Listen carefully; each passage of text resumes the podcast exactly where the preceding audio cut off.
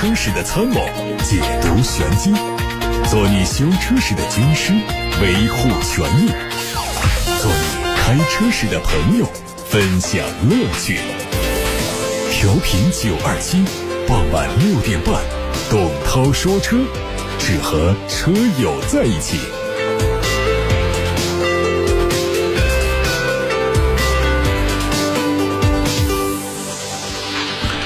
各位晚上好，我是董涛，欢迎在六点半到七点半，通过调频九二七的电波以及蜻蜓、喜马拉雅、九头鸟等平台听董涛说车。大家关于选车用车的问题，现在可以发送到直播间零二七八六八六六六六六，正在开通。董涛说车的微信公众号也可以留言提问。关注今天的汽车资讯，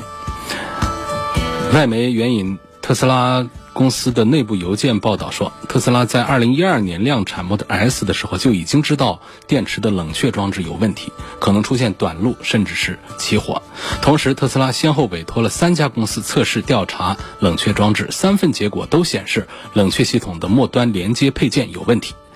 为了给电池降温，特斯拉 Model S 的电池冷却系统是在电池外加装冷却液管，但是因为末端连接配件采用的铝制材料比较软，在使用的过程中容易磨损，造成破裂，导致冷却液泄漏。知情人士表示，特斯拉知道这个结果，但仍然在这期间照常交付 Model S 整车，把时间。倒回到去年，Model S 在上海发生自燃之后，特斯拉对一些老车型送了一个版本号为二零一九幺六点一的固件，让不少车辆的续航有了显著下降。特斯拉声称这是一项保护电池组的措施，但车主认为是此前没有达到安全标准，OTA 更新是为了逃避冷却液泄漏的责任。目前，美国国家公路交通安全管理局正在调查特斯拉 Model S，以确定特斯拉是否发布了 OTA 更新，来掩盖诉讼所称的安全问题。而外媒也表示，特斯拉最终改进了电池的冷却系统。对于此事，特斯拉方面目前还没有做回应。受到疫情及其他因素影响，PSA 集团和 FCA 集团合并的事儿受到了外界的普遍质疑。那针对这个事情呢，P I C 集团的 CEO 唐维石在六月二十五号的年度股东大会上表示，疫情大流行阶段并不是重新审视和 FCA 汽车集团交易的时刻。他强调很有信心和 FCA 的合作，并且会产生预期中的协同效应，预计合并。最迟在明年的第一个季度会完成，PSA 集团和 FCA 集团可能会迎来新的发展，但是在中国市场似乎并没有看到太多让人惊喜的希望。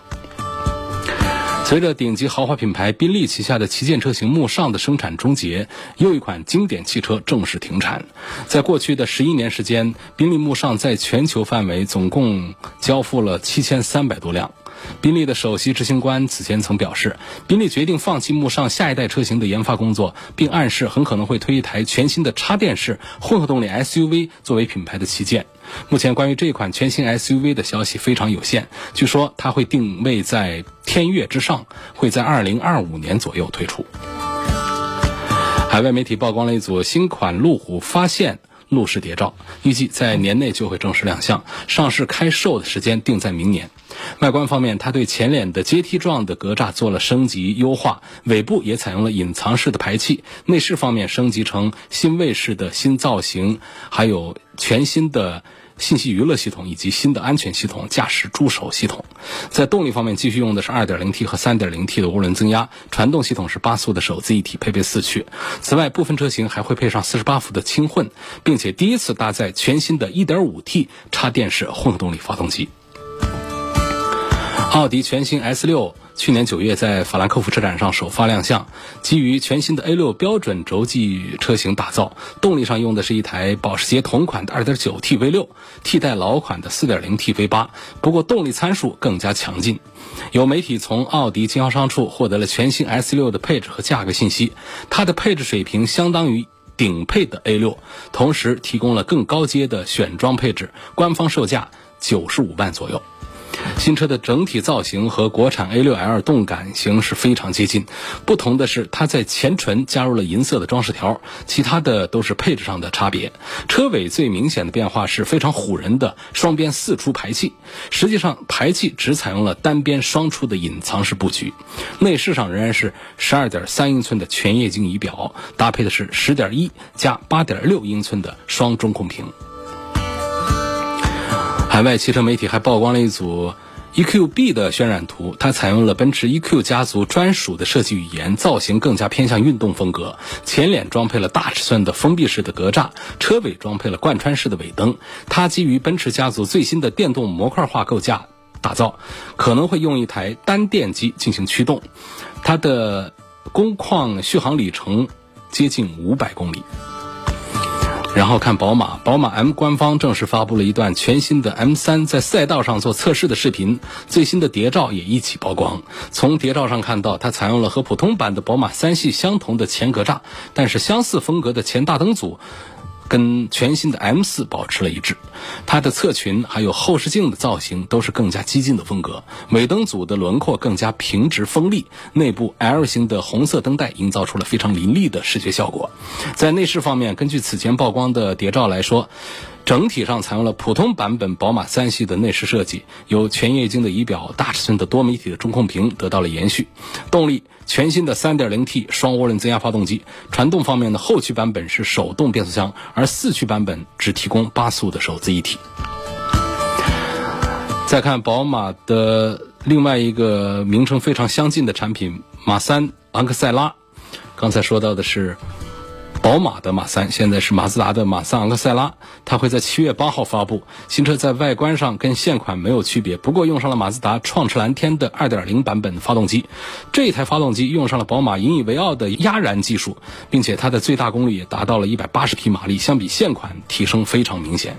在动力提升之后，它的配置也有升级。在申报图的车型上，它出现了前驻车雷达的配置，而这个配置呢是现款2.0升自动至尊版。才会提供选装的，当然全景影像这个配置在申报图上显示是选装，可能具体车型的配置推出之后会更加的明确。在二零一七年，标致雪铁龙集团完成了欧宝和欧克斯豪尔品牌的收购之后，就传出欧宝品牌可能会重回中国市场的消息。最近，PSA 集团在中国合资公司神龙汽车透露，目前已经在酝酿计划把欧宝汽车品牌引进到中国国产。未来欧宝国产之后，可能会以全电动品牌进入市场。欧宝以全电动品牌国产之后，可以补齐神龙汽车在新能源领域薄弱的。短板，同时呢，它处在一个更加具有发展潜力的市场上。另外，专注于新能源市场，在产品矩阵的构建方面，欧宝是有可能领先于其他的合资企业，从而为神龙汽车的发展注入新的动能。最后是起亚的消息，起亚官方发布了全新嘉华的官图。根据此前的报道，它会在七月份韩国上市，有望在年内引进到中国进口销售。它采用了家族的虎鼻设计，虎啸式的前格栅融进了。菱格状的装饰，侧面的 A、B、D 柱采用的是悬浮式的设计，内饰保留了大尺寸的中控屏，还有空调控制面板，大量的减少了物理按键的使用。不过仪表盘还是传统的指针结构。各位正在听到的是晚上六点半到七点半直播的董涛说车，八六八六六六六六正在开通，还有董涛说车的微信公号也可以留言，欢迎大家提出选车用车的问题。先看来自八六八六六六六六的一话题，有位网友姓郭，他说希望能评价一下雷克萨斯的 LS 和奔驰的 S。奔驰的 S 大家都非常熟悉啊，大奔，呃，奔驰的旗舰。然后雷克萨斯这个品牌大家很熟悉，LS 我猜啊，我打赌啊，好多人都还是不大清楚这是个什么车。实际上这是雷克萨斯的旗舰轿车，跟奔驰 S 长得一般大小。啊，价格也都是差不多的，都是八九十万起步，然后一百多万收尾。那么这样的两款行政旗舰级的豪华轿车，说到底是怎么来评价它们？这其实是很难办的一件事儿。如果一定要说的话呢，我们的几个维度啊，可能跟车本身呢关系都不太大。你想象一下，到了百万级别的车，谁会比谁哪儿差多少，或者说各方面都差多少？这都是很难办到的事情。就是他们会呈现不同的风格和不同的吸引点。比方说，在人群上讲，呃，可能奔驰 S 的销量大很多，更可能的是有一些土豪啊，就是短时间迅速爆发的增富的这种啊，这个用户们。呃，很多在开着奔驰的 S，但是呢，去选雷克萨斯的这样的人应该少一些。啊，雷克萨斯的 LS，它的用户人群呢，相对讲呢，可能在这个怎么讲呢？这个说的可能还有有有点不太好表述，可能会在这个受教育的程度啊，在知识啊，在修养啊，包括他所从事的这个行业这个方面呢。会在人群当中显得要稍微的纯一点啊，就是它的人群要单一一些，比较集中表现一些。而在奔驰 S 这个群体当中呢，可能会杂一点啊，有这个特别的低调的人也开着奔驰的 S，然后还会有一些特别高调张扬的，其实呢也没多大个产业，甚至于买个 S 呢都还有点吃力，也得上一个装装台面的。那有一些呢，这个职业啊还是呃比较纯粹、比较好的，而有一些呢，可能就是处于稍微杂一点的这个职业的也都有。所以说，这是两个车在人群上很大的区别。另外呢，就是这个车呢都是跑豪华这条线路的。那么两个豪华呢，我感觉也不一样。你说谁更豪华？这个是不好说。但是呢，在雷克萨斯 LS 上的这种豪华呢，是那种工艺品的豪华。那这个应该是很好理解，就是它上面的每一项设计、材料、造型，都是像工艺品一样的，金属感很浓、很精致的这种感觉。但是到了奔驰的 S 上呢，它的那种豪华就截然不同，就是你很少看到像 LS 旋钮啊这样的工艺品的这种豪华感，它更多的是那种用科技和材料。交融甚至堆砌起来的那种豪华感，啊，就是那种比较常见的豪华感吧。所以这是讲他们两个很大的这个区别。那么在外观上讲呢，我觉得还是雷克萨斯的 LS 要更加的这个时尚一些、先锋一些、前卫一些。奔驰的 S 呢要更加的稳重一些。所以这样一番对比之后呢，虽然说我们没有说到车本身的太多东西，但是我想。我们手上揣着一百万现金，要买一个高端旗舰大轿子车的人，大概其实知道自己该选什么了。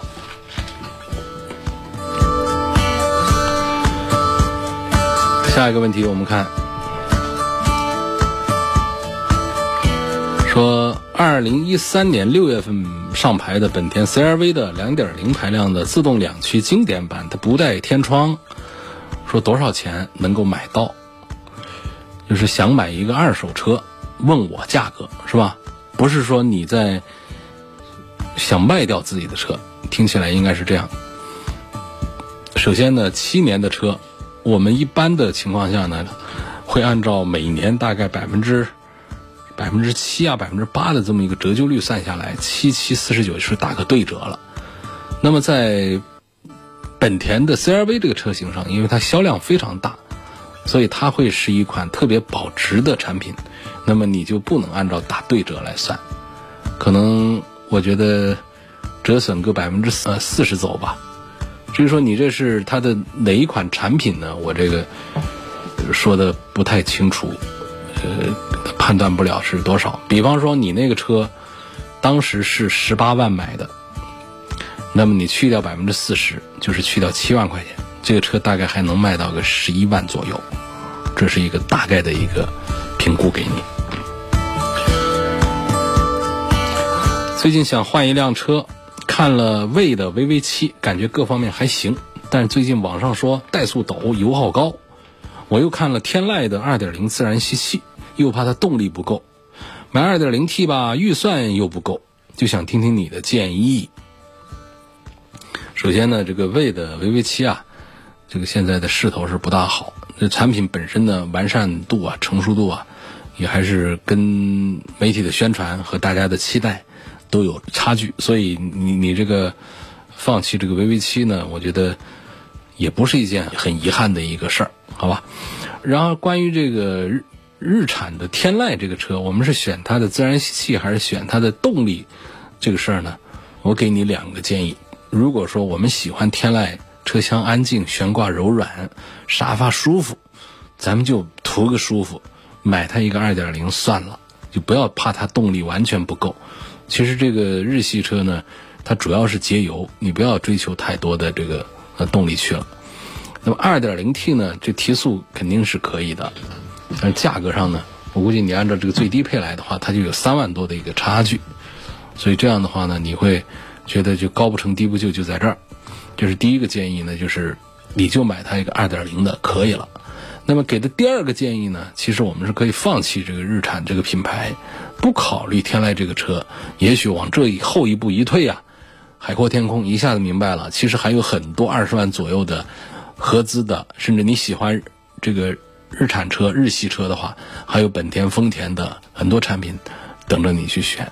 说这个价位我们可以买到的有雅阁、有凯美瑞，还有亚洲龙这样的产品，比较起来，我觉得不说比天籁好的话，起码也不比天籁差。因此，这个二十万的价位呢，我建议呢，把这几个品牌本田、丰田的展厅啊，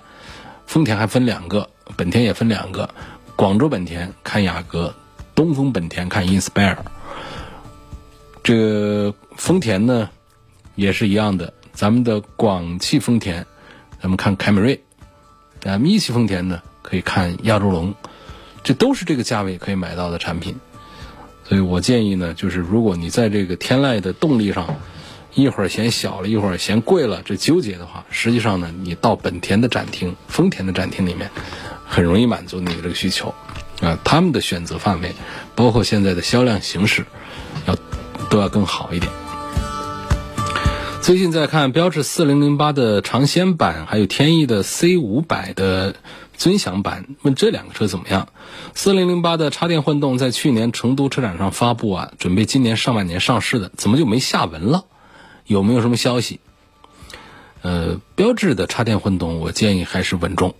稳重啊。神龙公司呢，下一步会推这个能源版本。今天新闻里面我已经跟大家报告了，说欧宝。要引进，可能明年就会看到车做插电混动和纯电动。我想这样的这个国际引进呢，它还是要要要在这个能新能源方面是要强一些。就目前神龙公司的这个新能源产品来说呢，我认为是不推荐买的。所以这是我给的第一个意见。第二个解释就是准备今年上半年上市的四零零八插电混，它怎么现在就没下文了？那么。工厂的问题，车的问题，我们且不谈的话，你想想，今年上半年疫情期间，又有多少品牌上市了？其实有好多在网上做了个云上市啊，是个意思。有很多的产品呢，都规划在下半年疫情恢复之后再做推出。啊，所以这个这是解释一下为什么说上半年上市怎么就没下文了？这消息就在这儿。那么第三个问题，关于标致四零零八的尝鲜版和天翼的 C 五百的尊享版这两款车怎么样？那么标致雪铁龙的产品从神龙工厂出来，基本上啊，咱们可以忽略它的三大件。那发动机、变速箱和底盘悬挂这个体系三大件，咱们不用多想，其实都是一回事儿。那用来用去，一点六 T 在一点六 T 基础上还改个一点八 T。啊，然后就是悬挂这一套东西呢，我们都说它比较好，开起来啊，坐起来都比较舒服，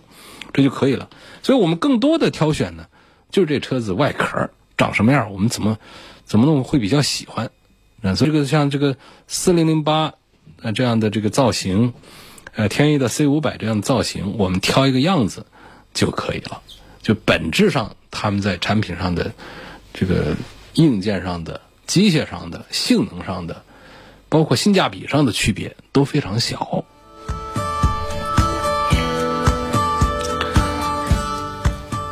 我现在准备换个车呀，我纠结于君威 GS 的顶配，然后和君越的次顶配之间，两个车相差两万块钱，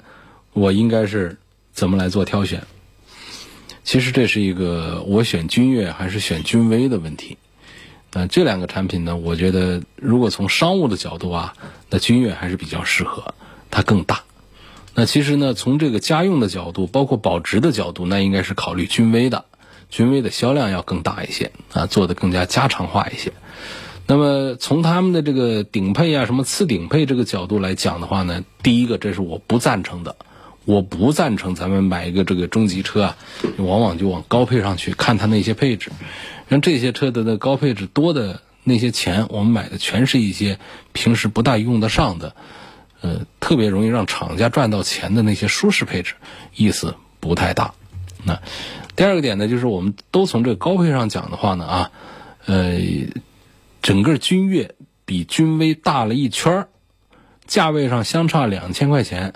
我觉得呢，买它那大的那一圈儿也是划算的，那也是划算，因为他们在动力体系上都是一样的，贵两万块钱，我们得到的车厢的空间是截然不同的，包括。定位稍高端零点三个级别的君越呢，它除了空间之外，它在隔音降噪方面，包括用的一些材料方面，比君威还是要好一点的。所以我赞成多花两万块钱去买一个君越。我再回头强调一下，就是我其实不太赞成你去考虑这两个车的什么顶配和次顶配，至少这不是一个性价比的选择，不是一个追求性价比的选择。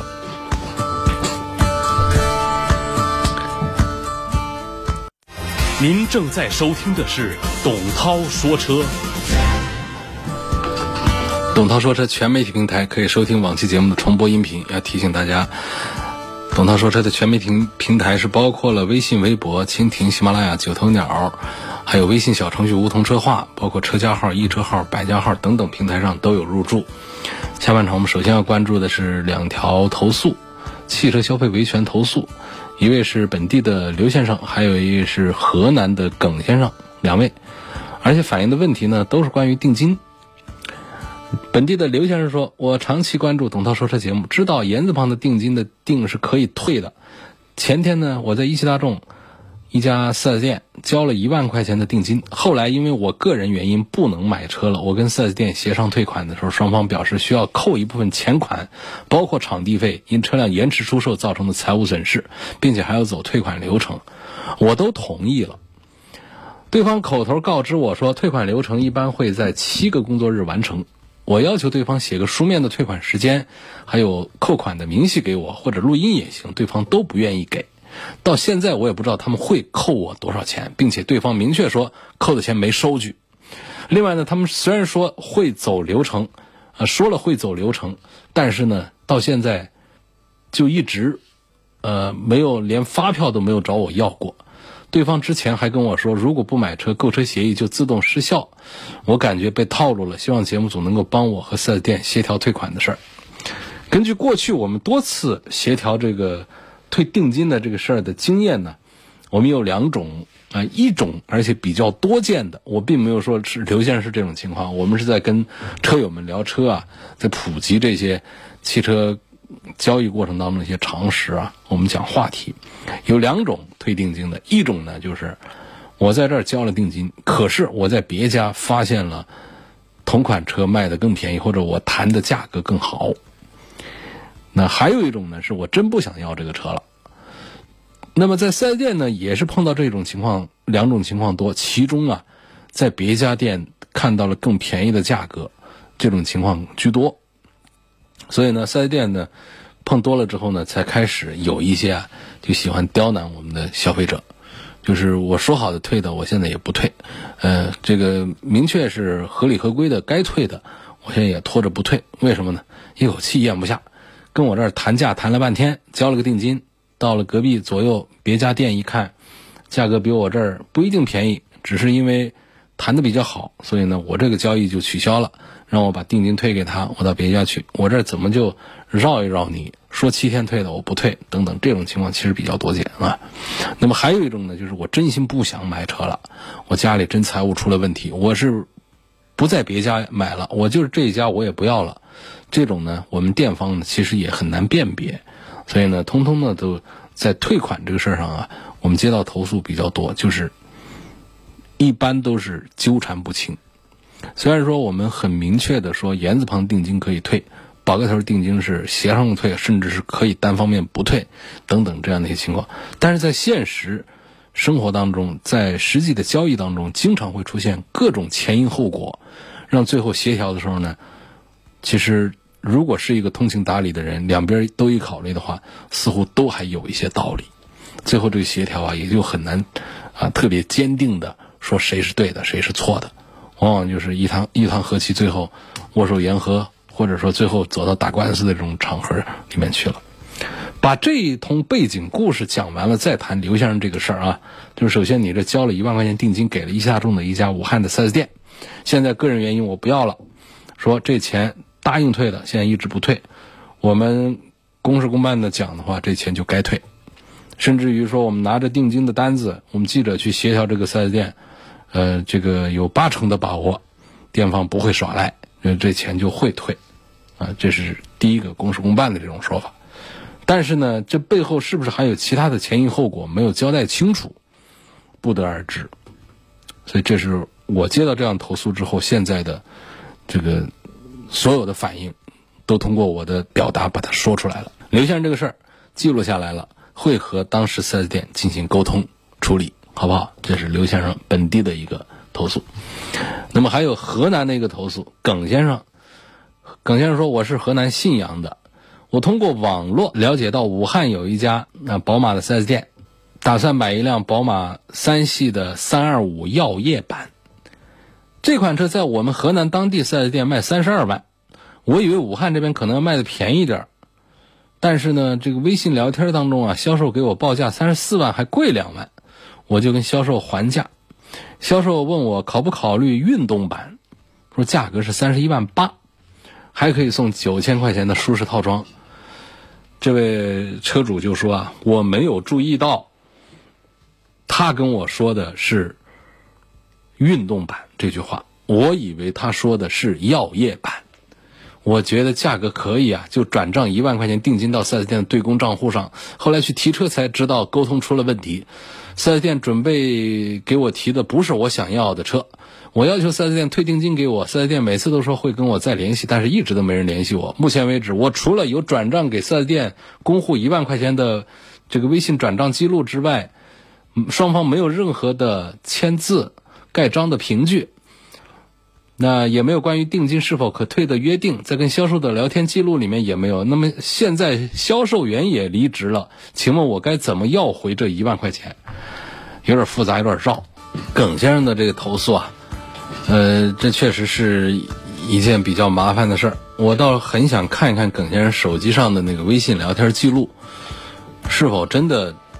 在跟销售员的对话当中。把药业版和运动版没有通过文字的形式表述出来，因为你现在在价格这个事儿上，你关注的点就是药业版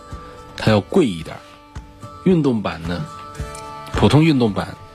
要便宜一点。那么你们俩在微信里面怎么会不提到这是一款什么车呢？就直接在那儿谈价了，这是我疑惑的一个点，所以我很想看到这个微信的对话记录啊。呃，另外呢，就是你目前只有一个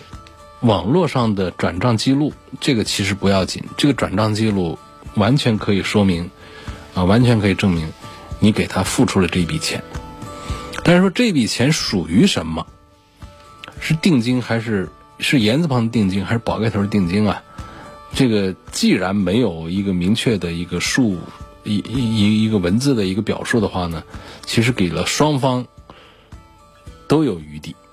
你也可以说，我认为这是言字旁的定，那店方也可以说，我认为这是宝盖头的定。那最后说评判起来，以谁说的为准呢？有一个基本的常识呢，就是如果出现这样的判罚的话呢，多数情况下还是倾向于保护我们的消费者的权益的。所以呢，双方没有这样的约定之后呢，往往我们可以以交易没有达成，把这个一万块钱要回来。我认为这个还是有道理的。这跟销售员现在离职不离职啊，这关系不太大。销售员在，那当然可以帮你沟通和协调。那么只要这个垫子还在，我没有买成这个车，现在我们双方都说不清楚这一万块钱是该退不该退。我现在不想买这个车了。一般来说，从调解的结果上讲呢，会对耿先生有利，就是把这个钱会退给你。而且你这个事呢，还有一些其他的前因后果，就是你是外地的，你和本地的这种沟通出现一些信息不顺畅，恐怕也更容易博得一些同情，好吧？这是耿先生的事，记录下来，我们来沟通。但同时，我要最后要说一段，就是我们大家在网络上买车啊，确实要多留一个心眼儿。这耿先生碰到的销售员呢，不属于那种偷奸耍滑的啊，因为偷奸耍滑的一般会这样，呃，很多的像北京那边的报价明显的比较低，他把事儿都不跟你说清楚，这是一种搞法，让你呢糊里糊涂的上当，以为会是一个便宜的车，它实际上并不是。第二种呢，就是他跟你说的这个价格啊，他是报的很低，结果等你到位之后呢，这个价格执行不了，现场给你提出很多的条件出来，这都是跨地区买车的无数套路当中的比较常见的这个价格套路，所以大家一定注意，就不要轻易的觉得，哎呀，是不是全国哪哪的价格便宜一些，我到那儿去买一个车，最好的就是到店里去，在本地的店里，啊，然后呢就是把所有的价格谈清楚。呃，价格之外的什么赠送的一些礼包啊，送的一些东西，把它写清楚。还有就是，除了这些之外，我们如果做分期付款的话，还有哪些费用要提前把它说清楚？这些全都清楚了之后，再付定金或者是货款，就这些全部都要发生在我们付款这个动作之前。付款这个动作之后，我们再回头谈条件。立字据的话，消费者往往就处在一个比较被动的局面，所以通常我们很多朋友就是为了能够便宜一点，结果到最后吃了亏，实际上要付出更大的代价。这是一个很简单的消费常识，其实不是说仅仅在汽车这个事儿上，就在我们买任何东西的时候，都有这样的一些生活常识，我们每一个人都应该。有个起码的一个经验和判断。哎呦，这儿还有一个，这位李先生说，二零一九年七月份买的本田的 Inspire 一点五 T 纯汽油动力，Inspire 和雅阁同出一门。那在去年雅阁失速门事件之后呢，我的车也在十二月被召回，车开到 4S 店，大概半个小时就处理好了。我不清楚门店给我做了哪些处理，但我的车在召回之前是没有出现过失速问题的。端午假日，我开车上高速，当时下大雨，车子突然出现失速问题，不管我怎么给油，车都不提速，感觉发动机在空转，我只好把车紧急停在应急车道上，给本田客服打电话，对方也无法给出明确说法，只是建议我把车开到 4S 店检查。后来我想起有车主说过可以熄火后再启动，我试了一下，车又正常了。因为最近工作忙，没空去 4S 店，想先问一下下一步我该如何处理，包括维权等相关的问题。车辆已经召回处理过，又出现同样故障的话，车主是否能够维权？呃，前面说到的这个打客服电话，对方没能给出一个明确说法，这个是很正常的一种现象。客服小姐姐也不懂车，也不懂修车，一般都是记录，记录下来按流程走，传到相关的部门去，叫分发信息到各部门去，各部门在做处理。所以这是第一个，就打客服电话，对方给不出明确说法，就是这样的。那么第二个呢，就是我没空去四 S 店，问我现在该如何处理这个事儿。呃，首先呢，还是得去四 S 店，要反映这个情况，这是我们在。4S 店之外，在高速公路上出现过的一个故障。这个故障呢，在 4S 店诊断的时候呢，往往遇到一些问题，很不好办的，就是维修技师无法捕捉、无法看到、无法验证你这出现过这个问题。啊，这个点在这儿，无法验证的情况下，就像一个医生对病人的体内的病灶没有办法得到明确的诊断和定位，他是没有办法说我开刀做手术的。必须得搞得很清楚才能动刀。那么维修的师傅也是得对这个车啊，能看到故障，能判断故障的出处，然后再做维修的处理。所以这是一个就是必须得去四 S 店这个事儿啊。那么至于说我们去了四 S 店之后会遇到什么，这才是下一步我们考虑到是否需要维权的情况。比方说我去四 S 店，四 S 店说这不是任何的问题，那么你又有证据证明我在高速上遇到过问题，这个时候。我们就才开始出现我的权益被侵犯，啊，或者说店方不守信用，等等等等这样的一些情况。所以李先生目前反映的情况呢，从我看到的表述来看呢，目前还没有涉及到侵权。从你表述的情况来看，我没有看到侵权的呃具体点，所以我认为呢，你还是要先到四 S 店去反映一下问题，并且呢，尽量的有一些相关的证据证明。你在高速公路上出现了这么一些情况，啊，包括你的行车记录仪啊等等这样的一些东西，实在不能提供，其实也不要紧，就是让店方啊给你的车做一些相应的检查，兴许就能把这个问题给导出来。我们现在汽车啊，基本上都有行车电脑，都有数据留存的，且不说像飞机上有黑匣子，没那么高端啊，但基本上你这车如果说是像失速这样的一些问题的话呢。不管是软故障还是硬故障，店方还是有一定的概率可以把它判断出来的。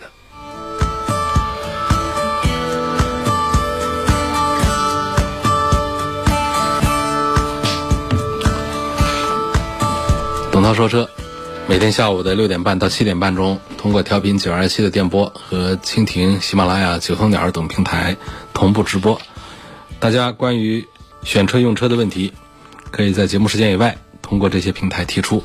错过收听某天节目，也可以通过董涛说车的全媒体平台找到往期节目的重播音频。今天就说到这儿，感谢大家收听和参与，明天再会。